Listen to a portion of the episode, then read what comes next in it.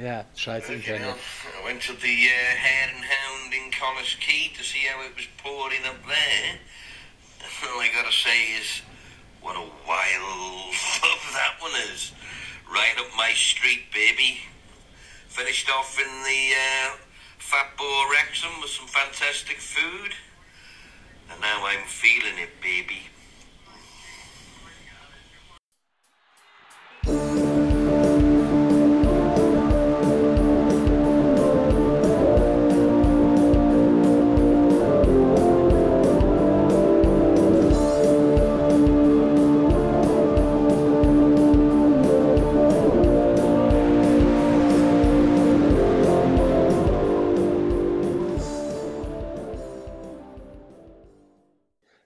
Letzte Woche auch scheiß Internet äh, bei unserem Abgang. Ja. Wir haben uns dann gegenseitig nicht mehr gehört. Ich glaube, nur noch du und Burkhardt habt euch gehört und ich habe mein eigenes Ding mit Tour de France gemacht. Ja.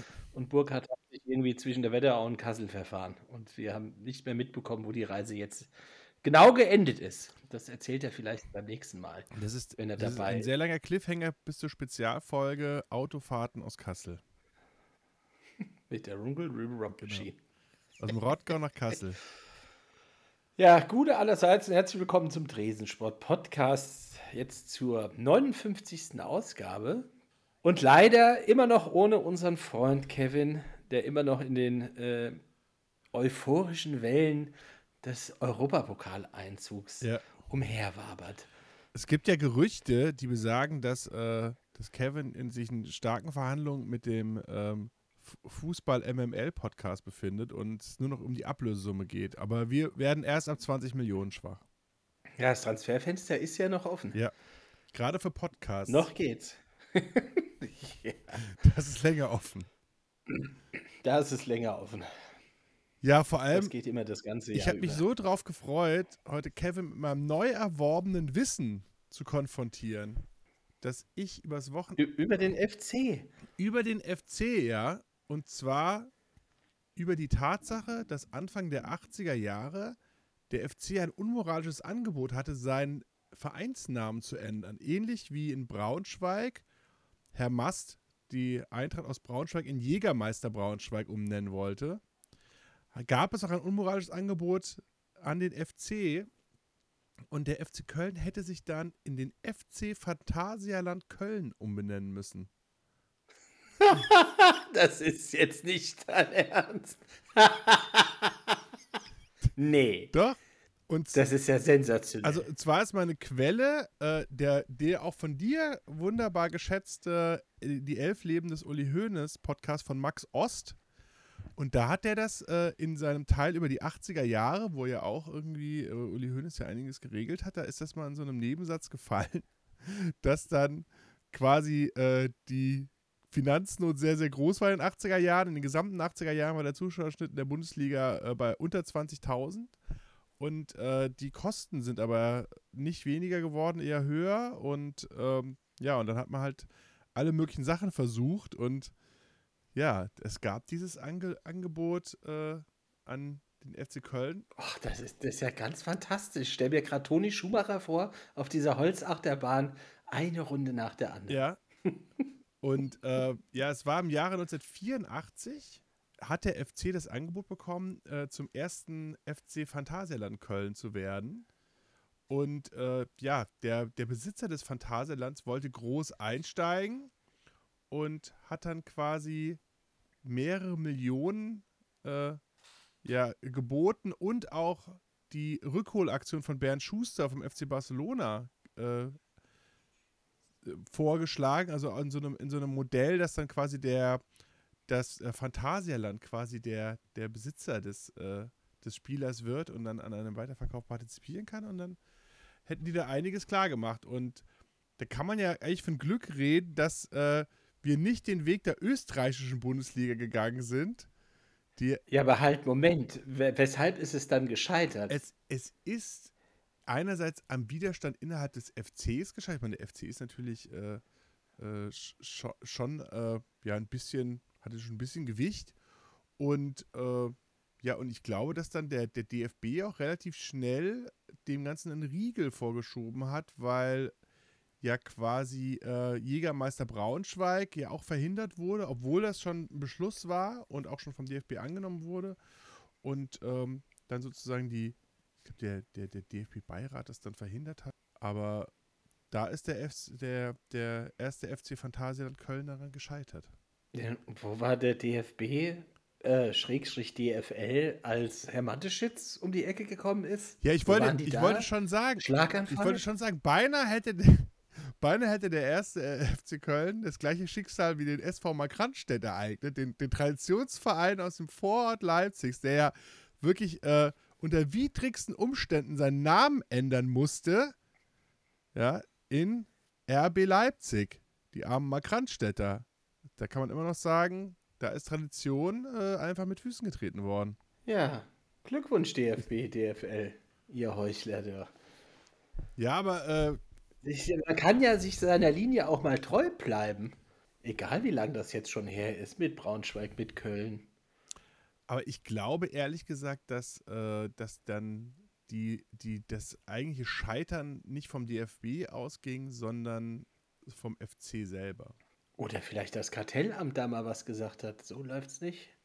Also im, im Online ist nur zu finden, dass ein O-Ton, äh, das von allen Beteiligten, die damals im Phantasialand tätig waren, äh, keiner, mehr, keiner mehr aktiv ist und deswegen gibt es da keine Details zu diesem Deal. Aber äh, es ist wohl verbirgt, dass der, dass der auf dem Tisch lag. Große Geschichte. Aber der DFB, Und jetzt? ich lese ja auch gerade, der. DFB, der DFB untersagte auch die Namensänderung. Also ich weiß nicht, also hat der FC Glück gehabt? Äh, Das Phantasialand Pech war der, also es ist, äh, wir, wir, wir müssten da eine Sondersendung machen zum ersten FC Phantasialand Köln. Das wäre doch schön, wenn dann Kevin wieder dabei Ja, wäre. absolut. Grüße an dieser Stelle, wir vermissen dich sehr. Kevin, ja genau. Du, du, du, was machst du im Phantasialand? Komm wieder zurück an den Tresen. Es ist noch der Oberpokaltame, ich sag's dir. Ja. Ja, ansonsten am Wochenende, was gab's sonst hier fußballmäßig? Der- der- Zwei nette Ergebnisse. die, das oder? Wochenende der 9 Nulls war das doch. Das ist richtig. Zum einen hat ja Liverpool gegen äh, auswärts bei Dundee United 19 0 gewonnen. Äh, Liverpool, sag ich schon, äh, Celtic auswärts bei Dundee United 19 0 gewonnen. Und Liverpool hat gewonnen 19 0 gegen Bournemouth. Bournemouth. Und der Trainer durfte dann auch direkt seinen Hut nehmen nach der Runde. Ähm, ich glaube, die haben, haben die überhaupt schon ein Spiel gewonnen, überhaupt einen Punkt geholt, Bournemouth. Auf jeden Fall vier Spieltage und ciao. So schnell geht das mal in der Premier League. Aber sich 9-0 halt abschießen lassen, pff, bei allem Klassenunterschied, den es da auch sicherlich bei Bournemouth und Liverpool gibt, das geht nicht. Also wenn du schon in der Premier League spielst, das hat übrigens auch der Trainer von Dundee United gesagt, nach dem Spiel, bei aller Liebe, wir wissen, Celtic eine Riesentruppe, Riesenkicker, die sind uns weit überlegen, aber so, so darf man sich nicht verkaufen. Ja, ist schon interessant, dass da, dass da quasi, äh, also das kennt man ja aus Schottland. Nein, Bourne- Bourne- Bournemouth hat noch ein Spiel ge- gewonnen. Das, ich glaube, das erste Spiel und dann drei Niederlagen in Folge. So. Aber die, die kurze Krise des FC Liverpool ist natürlich damit äh, so ein bisschen weggeschossen worden. Ja, nachdem er dann auch bei Manchester United äh, verloren hat, Uiuiui, das war das natürlich bitter. mhm, da geht es einem dann in Liverpool an der Merseyside nicht mehr ganz so gut. Ja, ich glaube nicht, dass der Klopp irgendwie in Frage gestellt wird, aber es ist natürlich so ein bisschen. Die Premier League ist natürlich so hart umkämpft, dass dann, ähm, ja, dass man da sofort eigentlich ins Hintertreffen gerät, wenn man da schwächelt am Ja, Anfang. man darf keine Punkte verlieren. Wenn man überlegt, was für Punkte Manchester City und Liverpool in der Vergangenheit geholt haben, um Meister zu werden, da ist nicht viel auf der Strecke nee, geblieben. Ne? da werden mal, da werden mal pro Saison mal so flotte 12, 13 Punkte abgegeben und das war's dann. Maximal, ja. Arsenal ist ja oben auf im Moment, Premier League. Da läuft es ja ganz gut. Vier Spiele, vier Siege. Die junge Truppe von Mikel Arteta, Rangers Schwein im Übrigens auch. Das darf am Rande erwähnt werden. Der, von denen gibt es ja auch so eine All-or-Nothing-Geschichte von Amazon. Ja, jetzt von dieser oder von letzter hast Saison? du, wusstest du das? Ich glaube von letzter Saison, wo dann Aubameyang als Kapitän dann geschasst wird, weil er irgendwie zu spät zum Training kommt und so eine kein Bock Mentalität an den Tag legte. Ja, diese, diese All or Nothings, äh, also ich finde ja immer noch eins der größten Tipps anzuschauen, ist ja auf jeden Fall das All or Nothing mit den Tottenham Hotspurs und dem unvergleichlichen Jose Mourinho. Und äh, da sind ja jetzt immer noch, äh, immer noch Memes unterwegs. Und äh, wie zum Beispiel Jose Mourinho, der Deli Alli, der ja jetzt äh, zu Besiktas gewechselt ist, nochmal ins Gebet nimmt und ihm das quasi vorhersagt, dass Ich es so in der bei Premier Everton. League irgendwie schwierig wird. Ja, der ist von Everton jetzt zu, äh, zu Besiktas gewechselt. Und hat Mourinhos Ach Cycle quasi completed, also weil er ist ja noch unter 30 und war ja einer der hoffnungsvollsten Talente im, im, äh, im englischen Fußball, Nationalspieler. Und dann hat Mourinho mal gesagt, wenn er sich nicht mal, nicht mal ein bisschen am Riemen reißt, dann ist die Karriere ganz schnell vorbei. Und äh, ja, jetzt ist die Karriere halt nicht vorbei, aber halt bei Besiktas. Ja, da reißt man sich ja bekanntlich auch immer sehr am Riemen. Ja, also die türkische Liga zurzeit, also Grüße, also Shashi, beste Fans, aber ist natürlich für jemanden, äh, äh, englischen Nationalspieler, jetzt kein Schritt nach vorne, möchte man sagen. ja. Da war ja letzte Saison Galatasaray, die sind ja fast abgestiegen. Hast du das Um mitbekommen? Gottes Willen, ja. Ich verfolge ja nicht allzu viel türkischen Fußball, aber hin und wieder guck mal mal auf die Tabelle. Das sind eigentlich ja immer die üblichen Verdächtigen. Fenerbahce, Ja. Galatasaray, Besiktas. Ja, Trabzon ist ja Meister Ja, geworden. Trabzon, äh, Und Galatasaray war da oben nicht zu finden in der Tabelle. Da dachte ich auch, ja, das ist, was ist denn da los? da ist im türkischen Fußball auch einiges äh, durcheinandergewirbelt worden. Aber immerhin, äh, Besiktas jetzt mit Deli Alli, ich glaube, es ist natürlich, äh, ich glaube, die Fans werden es natürlich äh, unfassbar bejubeln. Und wir drücken immer die Daumen, vielleicht äh, hat er ja nochmal so einen zweiten Frühling in der Türkei.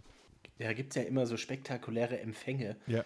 wenn so ausländische Granten dann da hinkommen zu türkischen Vereinen. Ich erinnere mich auch, als Christoph Daum da immer aufgetaucht ist, was da los gewesen ist. Oder war es nicht Graham Souness, der auch bei Galatasaray Ja, Graham Souness Galatasaray ist doch diese berühmte Geschichte mit der, mit der, mit der Fahne, Ja. die er da im Mittelkreis von Fenerbahce versenkt. Du liebe Zeit. Ja, und dann, und dann natürlich auch die großartige Antwort vom, äh, von, vom äh, Fener Edelfan Rambo, der sich dann im Galatasaray-Stadion in der mit einem Messer unter der Werbebande eine Nacht vorher versteckt hat und dann zum Anpfiff rausgerannt kam mit einer kleinen äh, Fenerbahce-Fahne und die dann wieder in den Mittelkreis irgendwie gesteckt hat und äh, den auch mit einem Messer verteidigt hat. Also jetzt hat niemanden getroffen, sondern sozusagen Leute nur auf Abstand gehalten. Clever.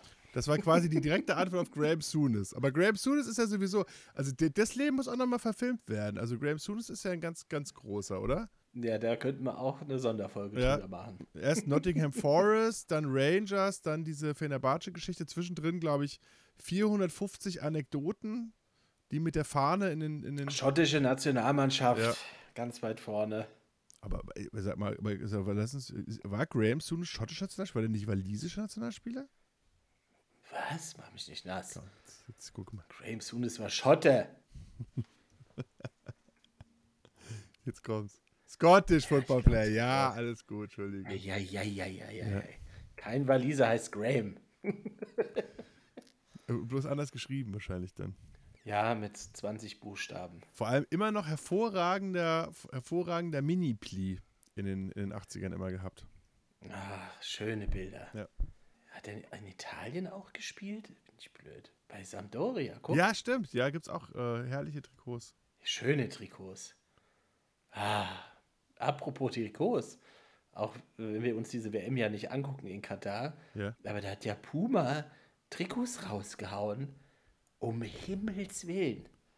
Was ist denn da schiefgelaufen? Haben die sich da gedacht, okay, entweder interessiert es keinen, dann rotzen wir jetzt immer so richtige Scheiß-Trikots hin, oder die haben einen kollektiven Schlaganfall gehabt. Aber es ist jetzt sozusagen, ähm, generell ist, glaube ich, gestern war ja schon eine große Werbekampagne für das neue Deutschland-Trikot. Sind, glaube ich, auch alle Adidas-Trikots gleichzeitig rausgekommen. Und haben alle, haben Ja. alle jetzt die Trikots sozusagen veröffentlicht, oder? Ja. Oder Nike, die, haben die schon was rausgebracht? Ich glaube Die ja. sind doch bei Brasilien. Also da habe ich bis jetzt noch nichts gesehen im Internet, sonst wird das ja einem immer in die Timeline gespült, wie man es schön sagt heutzutage. Ja, die, der, das Fußballtrikot wird ja auch als, als modisches Accessoire auch immer wichtiger. Ich habe ja heute auch hier den ganzen Tag nur ein Fußballtrikot angehabt. Ja, sehr, sehr gut. Oder hab's immer noch an. Andy Robertson, schottisches Nationaltrikot. Da hat Celtic einen Fehler gemacht, den äh, aus der Jugend gehen zu lassen mit dem Kommentar, der wird eh nix. Ja, sowas passiert, oder? Gerade bei Celtic, wenn man halt viel Ja. Auswahl hat. Kann passieren. Naja, aber es geht ja jetzt auch so. Aber in Deutschland war es auch, finde ich, eine, gerade ein sehr interessanter Sonntag in der, in der Bundesliga und in der zweiten Bundesliga. Also man, äh, auf das hervorragende 3 zu 4 der Eintracht in Bremen, da können wir ja nochmal länger drauf eingehen, aber das 4 zu 4 von Kaiserslautern gegen Magdeburg war natürlich auch ein Knüller. Grüße an Jörg, den alten Kaiserslautern-Sympathisanten. Ach, ja, sensationell.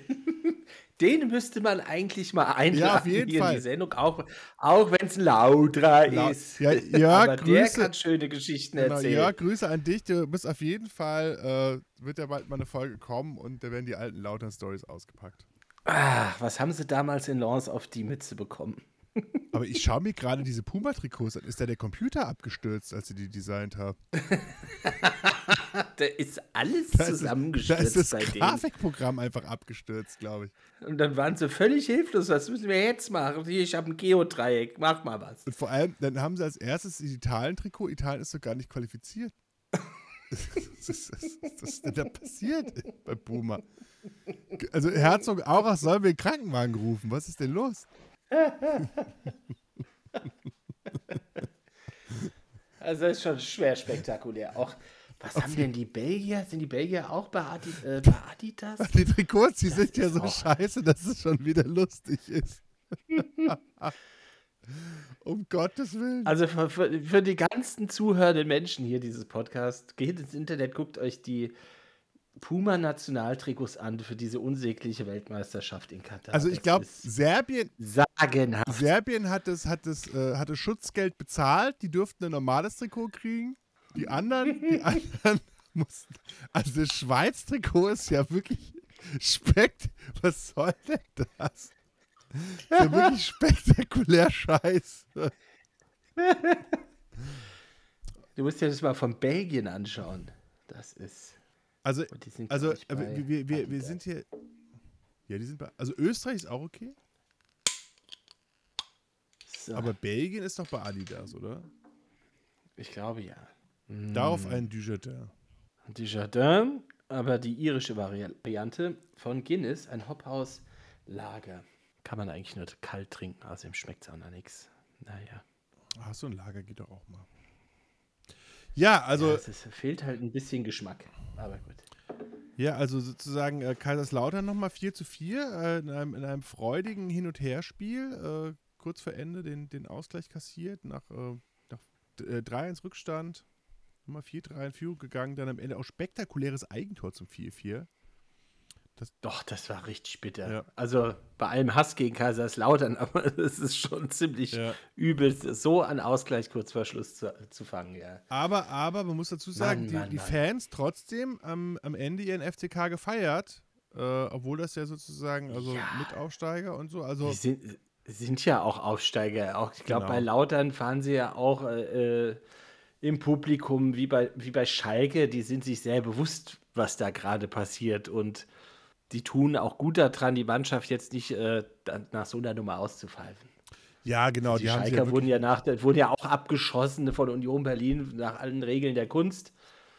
Und da, die waren zwar früher aus dem Stadion draußen, die Schalker, aber die Nordkurve hat ja noch da gestanden, alles okay. Die wissen, um was es geht und gegen Union verlierst du halt mal. Ist ja auch eine brutale Truppe bei Union. Jedes Jahr aufs Neue. Ja, vor allem, Mit ähm, einem fast neuen Kader. vor allem ist doch bei Union irgendwie das Phänomen, dass man immer denkt, die werden jetzt wieder schlechter und die werden immer ein Stückchen besser. Ich meine, Verrückt, ne? Ja, wohl Avonie jetzt irgendwie abgegeben, auch in die Premier League, äh, wo man dann denkt, okay, äh, den, den musst du erstmal ersetzen, da holen sie einfach den, den Avonie-Nachfolger irgendwie direkt wieder aus der Schweiz. Und der ist irgendwie, also die ganze Zack. Mannschaft ist ja, ist ja, ist ja komplett genauso gut. Und kommt ja dann am Samstag zum Spitzenspiel. Ja. Der Stern des Südens in der alten Försterei. Ja, das wird, das wird, das wird ein Knüller. Aber zu Schalke nochmal, da ist ja auch nochmal spektakulärer Transfer. Ach, der junge Kerl, der aus der Knappenschmiede jetzt zum AC Mailand, wie heißt er? Genau. Ich glaube, er heißt Ti, äh, Tiao, Malik Tiao, also T-H-I-A und dann ein W.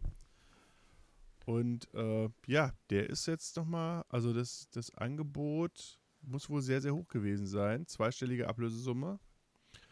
Aber interessant, also bei Schalke, es kommt auch immer wieder noch, noch ein neuer nach, oder? Also das ist auch einer, ich glaube, die könnten da insgesamt doch, glaube ich, drei Bundesligamannschaften aufstellen mit den Spielern, die alle äh, in, der, in der knappen Spiele ausgebildet wurden, oder? Ja, also das hat schon ein Renommee, diese knappen Schmiede, oder? Ja, aber... Das hatten wir ja schon mal in einer unserer ersten Folgen, wo wir mal aufgezählt haben, wer da alles aus der knappen Ja. Schmiede kommt. Das ist ja eine schöne Hausnummer. absolut. Aber dann wechselt er zum großen AC Milan, aktuell Inhaber des Scudettos, die eben gerade bei Sassuolo 0 zu 0 gespielt haben. Hm. Und Sassuolo noch einen Elfmeter verschossen hat. Also kein guter Start für den AC Mailand in die noch junge Saison. Trotzdem Tabellenführer. Zwei Siege, zwei Unentschieden. Darf man ja auch keinem erzählen. ja, das ist in Italien. Napoli könnte noch vorbei, Oh, vorbeiziehen. Napoli, wenn das dieses Jahr, dieses Jahr was wird. Aber der Nachfolger bei Schalke für Thiau ist, äh, finde ich, einen sehr schönen Namen vom FC Liverpool. Sepp van den Berg. Der Sepp. Sepp Vandenberg. Ja. Noch nie gehört. finde, diese Kombination von Sepp und Vandenberg hört sich gut an. Der wird, von dem werden wir noch viel hören. Irgendwann blicken wir auf Tresensport 59 zurück und dann ist Sepp Vandenberg Fußball des Jahres. Sein, sein äh, Pate Sepp Blatter gratuliert ihm. Aber jetzt sozusagen die- um die um die Bundesliga mal so ein bisschen äh, so ein bisschen abzuschließen, äh, ja die Eintracht am Sonntag 4 zu 3. Ich habe schon gedacht, wir können gar keine Tore mehr schießen. Und dann müssen wir mal zusammen gucken, Colin. Und dann, und dann derer vier. Ja, wir haben ja geführt 1-0, als du zur Tür reinkamst. Und dann ging ja, der- ging's ja direkt den Bach runter. Und Ja. Da wollte ich eigentlich direkt wieder vor die Tür setzen. Ja, ja, und dann. Aber wie souverän auch mit diesem Rückstand umgegangen wurde, oder? Souveräner als wir auf der Couch. Das ist richtig, ja. Aber das hat die Eintracht ja auch in der letzten Saison ausgezeichnet von der Charakterstärke während eines Fußballspiels, sich da nie aus der Ruhe bringen zu lassen und den Stiefel, der wird runtergespielt. Und das haben sie gegen Bremen auch gemacht. Und dazu ein Koolo Moani. Ach, mein lieber Mann. Auf jeden also, das hatte schon so ein bisschen, also das Tor, was er selbst erzielt hat, ja, erstmal spektakulär für Götze vorbereitet. Aber das, was er selbst erzielt hat, da war ja auch, glaube ich, dein erster Kommentar, dass, äh, ich habe Boa gesehen. So wie er da durch den Strafraum getankt ist. Ja, vor allem dieses, dieses, ich sage es, nenne es jetzt mal, ähm, spontane Dribbeln. Das ist ja jetzt nicht die allerfeinste Ballkontrolle, aber irgendwie hast du immer das Gefühl, dass er eher weiß, wo der Ball hingeht, als der Gegner. Und äh, die das gar nicht verteidigen konnten. Also es war schon, und dann mit der Nummer 9 auf dem Rücken, das ist natürlich schon irgendwie krasse Jeboa-Reminiszenz. Ich meine, wie lange hat mir denn keinen guten Stürmer mehr die 9 getragen hat? Also das ist ja seit Jeboa, glaube ich, keinen mehr, oder? Jan Furtok fällt ein bisschen raus. Oh, Jemi, nee, also die haben ja auch noch ein bisschen miteinander gespielt, aber der fällt raus. Ja. Ja, dann hat natürlich unser Fußballgott, der übrigens morgen auch sein Abschiedsspiel feiert, mit einer illustren Truppe rechts und links auf dem Platz, Ja. die da zusammenkommt. Aber der hatte ja immer die Also für alle 23. Frankfurt-affinen Menschen, das ist auch richtig, aber für alle Menschen, die da morgen Ja. Sagt dem Fußballclub, äh, dem- Fußballgott Tschüss. der der Jeboa ist da auch dabei. Ah, herrlich.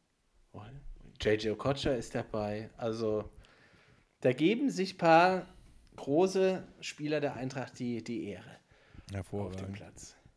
Hervorragend. Ja, aber eine richtige 9, ich überlege nochmal, 9, haben wir eine 9 gehabt? Johnny Ekstrom hatte, glaube ich, die neuen bei der Eintracht. Aber damals hatten, hatten sie ja auch noch gar keine. Ich weiß noch, das war ja das, das erste Abstiegsjahr, war das erste Jahr mit festen Trikotnummern und äh, Spielernamen auf dem Rücken. Also sozusagen, das war genau in dem Jahr, wo die Eintracht dann nicht mehr in der ersten Liga war. Und dann hat man sich überlegt, dass die Eintracht ja als Zweitligist eh keine Trikots verkaufen wird, dass man das gar nicht machen wollte. Und dann hat der DFB aber gesagt, nee, das müsst ihr aber machen. Ihr müsst denen feste Trikotnummern geben und Namen auf dem Rücken. Dann haben wir gesagt, ja gut, wenn wir es machen müssen. Eigentlich wollten die gar nicht. Aber die Bundesliga sonst, Neun, äh, Bayern Punktverlust gegen, äh, gegen Mönchengladbach.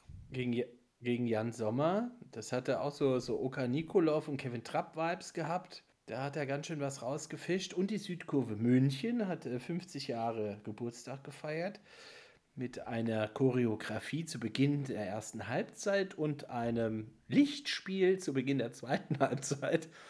Ich auch sagen muss, der Stadionsprecher vom FC Bayern dann auch gemeint hat, Leute, es sieht sogar schön aus, aber ihr wisst doch, es ist gefährlich.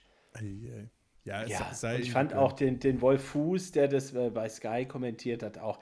Also früher gab es ja noch ganz andere Kommentatoren, Kollegen, die dann das Ende der Welt herbeigeredet haben, wenn es dann ein bisschen Pyro gab und ja, der Rauch war auch direkt verflogen und weiter ging es. Das war jetzt nicht wie bei uns am ersten Spieltag, wo wir das Tor nicht mehr gesehen haben zu Beginn des Spiels. Naja. Ja, und, und zu Mönchengladbach muss man ja auch sagen, sind ja jetzt ja harte Transferverhandlungen, weil ja äh, Max Eberl möchte ja gerne zu RB Leipzig wechseln. Und Gladbach ist hat das. Ist die schon unter Dach und Nein, Gladbach hat das erste Angebot abgelehnt. Ich habe da so eine Vermutung. Ich glaube, dass die zumindest das Geld, was sie für Hütter bezahlt haben, zurückhaben wollen. Von Max, hier ist noch ein Deckel. Siebeneinhalb Millionen, mein Freund. Und dann zurücktreten. Und dann darfst du. Ja, stimmt, der ist ja noch unter Vertrag bei Gladbach. Ja, ja, ja, ja.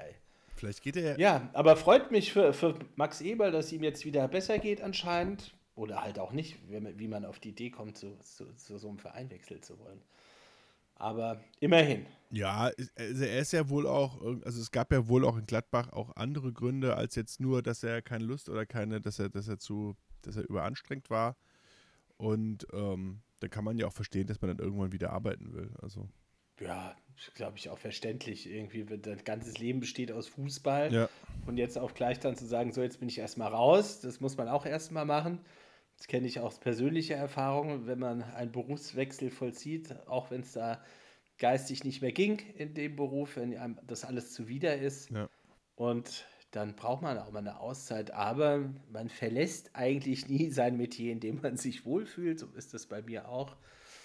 Und so stelle ich mir das auch bei Max Eberl vor. Aber natürlich ist halt die Nummer mit Leipzig halt. Ah, hätte er sich irgendwas anderes ausgesucht, hätte doch keiner was gesagt. Ja, vor allem bei Eberl war das doch, der hatte doch das Bayern-Angebot abgelehnt, weil er gesagt hat, er möchte da gerne bei seinen Gladbachern weiter mitgestalten und nicht nur eine sozusagen das, das dritte, dritte Rad am Wagen sein. Dass man dann jetzt zu Leipzig geht. Das fünfte. Was hast denn du für Autos? Das fünfte.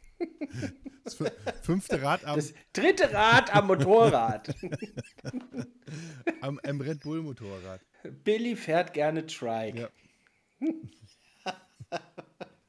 ja, also so gesehen, das, das vierte Rad am Trike wollte er nicht sein.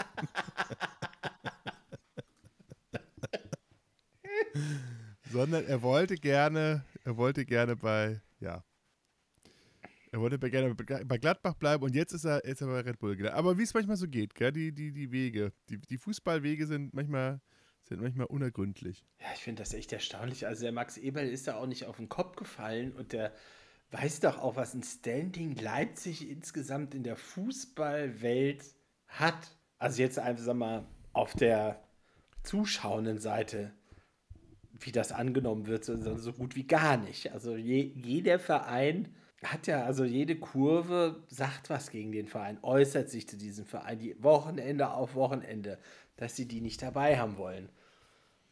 Ja, aber. Hashtag FC Phantasialand, Wahnsinn.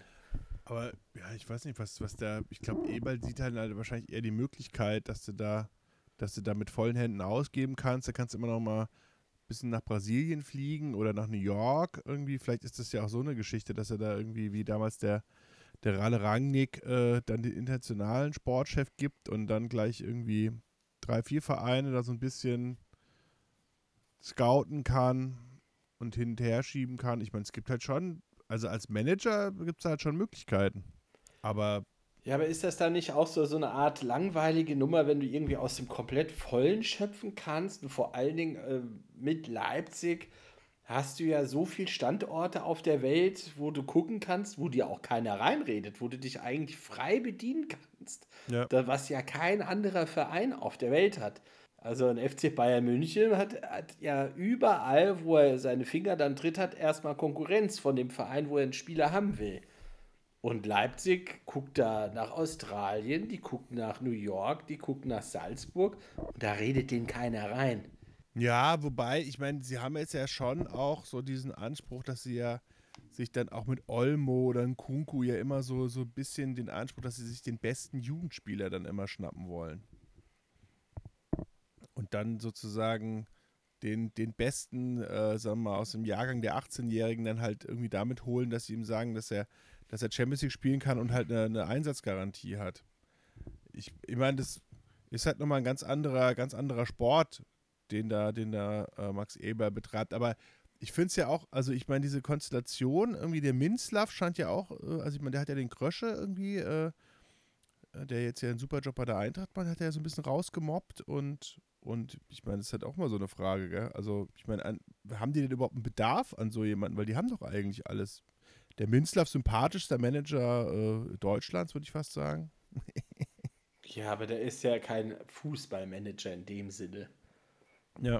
Das stimmt. Wie das jetzt ein Eberl ist, wie ein Salihamidzic, wie ein Frank Baumann und, und wie sie alle heißen. Also der hat sozusagen nicht die, die, die Aura des ehemaligen Aktiven. So ist das. Ja. Aber dann sagen wir Max Eber, gerade gesundheitlich wünschen wir immer viel Glück. Hoffe, dass er die Ablösesumme noch aufgetrieben wird. Dass er da, dass er da wechseln kann. Weil wenn er nichts macht, hilft, hilft es ja auch keinem. Das Hütter-Fiasko. Ja, aber ich sag mal, Tedesco ist ja jetzt noch gar nicht so gesettelt. Ich sehe das schon kommen, dass dann irgendwie, ich meine, Hütter ist ja aus der Red Bull-Schule, also die wetten, dass dann irgendwann auf Tedesco vielleicht Hütter folgt. Die sind gar nicht so gering, oder? Ja, das wird imagemäßig, wird da imagemäßig gar nicht passen. Aber ich möchte mich eigentlich auch gar nicht weiter über Leipzig unterhalten. Ganz ehrlich, du hast recht. Du Eber, hast recht. okay. Man darf diesen Menschen keinen Platz geben, keinen Raum. Das stimmt, das stimmt. Also Max Eberl ja, aber dem Rest nicht. Da hast du recht. Also. Dann lieber äh, Folge 59. Was fällt dir denn da ein mit 59? Das, ja, also ja, muss man ja drüber sprechen. Ja, also da, wir sind quasi unsere 59ers-Folge. Wir sind sozusagen jetzt angelangt äh, bei der deutschen Meisterschaft 1959 die ja bekanntlicherweise vollkommen souverän und äh, zu Recht Eintracht Frankfurt gewonnen hat, in einem denkwürdigen Derby-Endspiel gegen die Kickers aus Offenbach.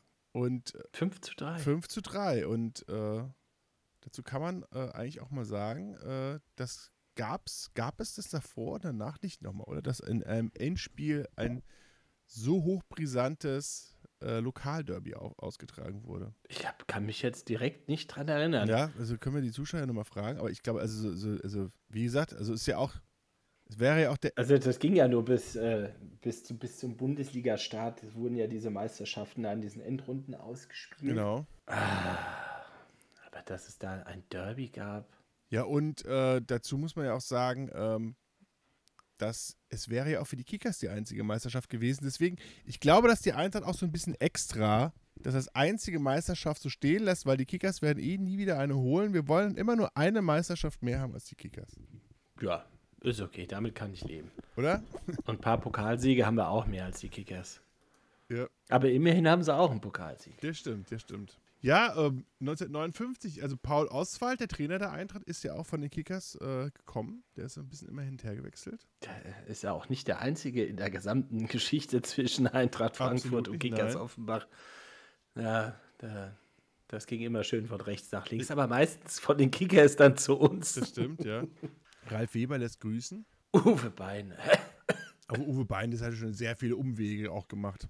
Ja. Aber Rudi Völler hat sich ja immer standhaft geweigert, zur Eintracht zu wechseln als echter Kicker. Immerhin einer. Immerhin einer. Der Einzige, der, Einzige, der gerade geblieben ist. Und äh, was kann man noch sagen zu der in der Meisterschaftsendrunde hat die Eintracht ja ihren All-Time äh, Zuschauerrekord aufgestellt im Heimspiel gegen die gegen den FK Pirmasens. Wie man in Pirmasens immer sagt, die Club. Die Club. Du Liebe. Vor allem. Das wäre doch mal äh, also so ein Claim für die Nationalmannschaft, der Mannschaft. nachdem jetzt die Mannschaft ja abgeschafft worden ist. Aber, aber steht noch im Nacken von den neuen Trikots drin, das haben sie irgendwie vergessen. Ernsthaft. Ja? Das sind ja für Dilettanten am Werk. Ich muss mal abschließend zur Meisterschaft von 1959 sagen, ich war ja letztens am, am, äh, am Getränke- und, und Essensstand der 59ers äh, am Waldstadion. Ich muss ja sagen, dieses 59ers-Logo, also die Zuschauer, bitte, bitte mal googeln, ist ja wirklich Weltklasse. Das mit diesem Mann, mit dem, mit dem 50er-Jahre-Anzug, mit der schmalen, äh, schmalen Krawatte. Also dann kamen wir sozusagen Folge 59, die großartige Eintracht wird deutscher Meister und ist sozusagen dann auch Teilnehmer im Europapokal der Landesmeister. Darauf können wir ja mal in der Folge 60 eingehen. Das Endspiel 1960, Verzeihung, geendet ist, hat ja dann auch, das wurde ja dann zum, zum größten Spiel des Jahrhunderts gewählt, auf Clubebene. Obwohl Folge 60 müssten wir eigentlich was über 1860 machen. Niemals. Die Giersing-Burben. Na, Ich hätte, einen, ich hätte einen, äh, einen Gast, der sich anbieten würde. für 1860 München. Ja? Ein, echt, ein echtes Münchner Kindle. Deine Frau. Nein, die hat mit Fußball nichts zu tun. Ist so ein Klick. So, So, was ist für heute? Nö. ich muss heute Achso, Abend. ich wollte ja noch was sagen. Ich, äh, Oder wo musst du, musst, hast du es eilig? ich habe es nicht eilig, aber ich, äh, ich kann schon mal ankündigen, ich muss um 10 Uhr meinen Fantasy Draft machen für die neue NFL-Saison. Nur mal so als kleinen Einwurf. Das geht ja auch wieder los. Ja. Dieses Wochenende College Football, die fangen ja immer Ah. kurz, kurz vorher Ja, mit dem Pigskin Classic. Da wird die Schweinehaut wieder übers Feld, wird die Schweinehaut wieder übers Ah. Feld getrieben. Und auch mit einem richtigen Kracher unter den Top 25 Notre Dame bei den Ohio State Buckeyes. Ja, ja. Da sehe ich nichts Gutes kommen für, die, für die Irish. Ja, ich auch nicht. Da ist not, äh, Ohio State ist ja auch Favorit neben dem üblichen verdächtigen Crimson Tide aus Alabama Ja. und Georgia. Wie das halt so ist im College Football. Nein, ich wollte eigentlich noch was erzählen. Letzte Woche, wo wir hat, hat es ja kurz vor der Tour de France gehabt. Das ist ja dann aber dann im Abgang da irgendwie untergegangen. Und da fällt mir zu ein, Jan Ulrich geht's gut. ja, dem geht's gut. Und der, der macht jetzt auch irgendeine Nummer dieses Jahr, das nennt sich Re-Tour. Das geht über vier, fünf Tage. Da kann man sich auch anmelden und das ist auch so, so eine richtige Tour über Mont Ventoux und da in Provence, Frankreich, untenrum noch ein bisschen Fahrrad fahren mit fünf Etappen, mit Hotel, Verpflegung und tralala. Und wenn man da mitmachen will, da muss man ein bisschen ins Portemonnaie greifen. Oh, was kostet das? 25.000 Euro. Eieiei. Und man muss sich irgendwie vorher komplett nackt machen, wer man ist, wo man arbeitet und tralala. Das will Ulrich und Management wollen das komplett wissen. Also finde ich ehrlich gesagt ein bisschen dubios, weil er sucht, er sucht dann im Nachklang persönlich aus, wer da mitfahren darf mit ihm. Den Mont Ventoux aber er möchte ja auch nicht mit irgendwelchen Rohrkrepierern da rumgurken. Aber 25.000 Euro, das ist mal eine stolze Summe, um mit Jan Ulrich den Mont Ventoux Ja, vor hochzufahren. allem, der hat ja mal richtig hochskaliert, äh, irgendwie diese Preise. Also, das ist ja Wahnsinn. Ja, was, was kosten Zigaretten gerade auf Mallorca? ich wollte gerade sagen, you gotta, you gotta have, have it to support, oder? Also, ich meine, also, ich meine, das kann man, also, das ist ja wirklich krass. Und, und, und aber man weiß nichts, äh, wie, das jetzt, wie das jetzt angenommen wurde, ja? Hm, Bis jetzt noch nicht, aber es gab da einen Artikel im Internet diesbezüglich, dass das irgendwie so viel Geld kostet und dass man da irgendwie so viel von sich preisgeben muss im Vorfeld und, und so. Also sehr dubios alles. Na, ist ja, ich weiß nicht, von wem wird denn der Ulrich gerade beraten? Weiß Das ich. war ja auch schon seit Jahren immer so Aber- ein bisschen dodgy. Ja, also es wa- war ja auch letztens vom, vor drei, drei, vier Monaten, wo es diese Doku dann gab, Being Jan Ulrich, weiß nicht, ob sie noch in der ARD-Mediathek Ja, sehr gibt. zu empfehlen, sehr gut. Für absolut für die Fans des Radsports oder Generell überhaupt des Sports. Zeitdokument einfach. absolute sensationelle Dokumentation. Und da kommt man eventuell ins Grübeln, dass Ulle nicht sauber war. Ganz eventuell. Ja, es könnte, es könnte, es könnte sozusagen, ähm, ja, es, man könnte es fast annehmen. Also vor allem, wenn man sich überlegt, dass Ah. alle vorher und nachher komplett gedroht waren. Und er, aber ich meine, das kommt ja in dieser Doku auch ganz gut raus, finde ich.